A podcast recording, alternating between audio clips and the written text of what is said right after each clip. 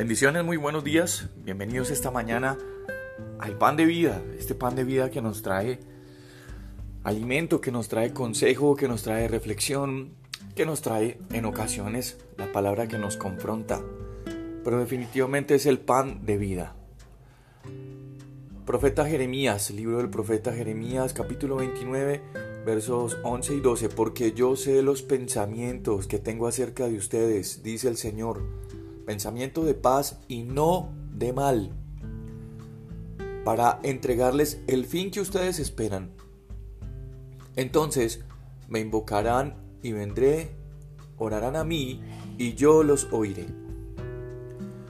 Nosotros cada día minuto a minuto debemos tener presente que los planes de Dios, esos planes que Él tiene para nosotros, para todos los que le pertenecemos a Él, tenemos que reconocer que esos planes solamente son buenos. Dios nos ama, nos ha amado, y usted y yo no podemos decir que es tanto o mucho, porque en el Evangelio, en ese, en ese capítulo 3, verso 16, Juan dice de tal manera, eso no tiene medida, no tiene medida el amor que Dios tiene para con nosotros. Y como el amor es su naturaleza, Dios nunca orará para cosas contrarias a esa misma naturaleza. Más bien Él procurará para nosotros una vida fructífera, una vida de paz, una vida de bendiciones, pidiéndonos solamente que actuemos conforme a su palabra, dando desinteresadamente a los que nos rodean. Por lo menos en Mateo 7:11 así lo dice. Si ustedes siendo malos saben dar buenas dádivas a sus hijos, cuanto más vuestro Padre que está en los cielos, Él dará buenas cosas a los que se las pidan. Yo no sé cuál sea el concepto personal, pero hay muchas personas que en muchas ocasiones creemos que somos tan buenos, pero yo nunca hago nada, no le he robado nada a nadie. Mm, sí, pues tengo algunos malos pensamientos en algunas ocasiones y en algunas ocasiones sí he actuado o tengo malas actitudes, soy un poquito gruñón. Eh, alguna situación así que nosotros pensamos que es menor en nuestra vida. Y, y, aquí el Señor Jesús dice, ustedes, todos ustedes, son malos. Jesús no dijo, puede que tú seas un poquito bueno o puede que las cosas que tú seas, que, que, las cosas que tú hagas sean un poquito malas. No. Jesús dijo, si ustedes siendo malos, y la percepción que nosotros a veces tenemos de nuestra vida es que no es mala o que yo no soy malo.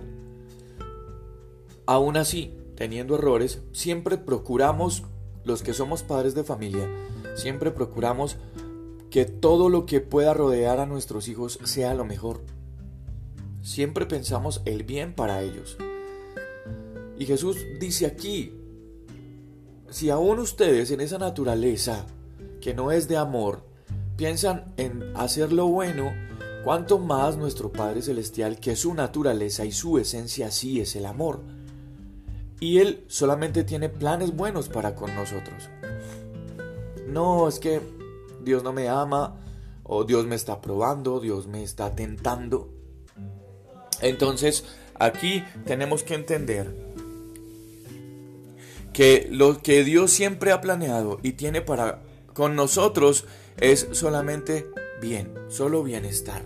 Dios vela por nuestro bienestar. Y entonces es ahí donde debemos creer, donde debemos tener fe en dos elementos de los planes que el Señor tiene para nosotros. Primero, el primero de los elementos, los planes del Señor nunca nos van a dañar. Nunca nos van a dañar. Y como consecuencia de eso, serán siempre planes de bien. Segundo, Dios diseña para nosotros planes de esperanza y de futuro. Además de ser planes de bien, están enfocados hacia el futuro. No debemos nunca poner en duda los frutos de esos planes en nuestra vida. Incluso si el tiempo se hace largo. incluso si no se materializan cuando nosotros queremos. Dios, algunas veces, retrasa sus respuestas porque busca cultivar en nosotros nuestra fe, la confianza en Él. Al pensar en los planes del Señor para cada uno de nosotros, si tú te pones a pensar en los planes de Dios para tu vida, recuerda lo siguiente. Salmos 27:13. Hubiera yo desmayado si no creyera que veré la bondad del Señor en la tierra de los vivientes. Espera, confía y cree. Si Dios lo prometió, Él lo hará, porque te ama y te ha amado siempre. Yo soy Juan Carlos Piedraíta y este es el Pan de Vida. Un abrazo, bendiciones para cada uno de ustedes. Cuídense mucho.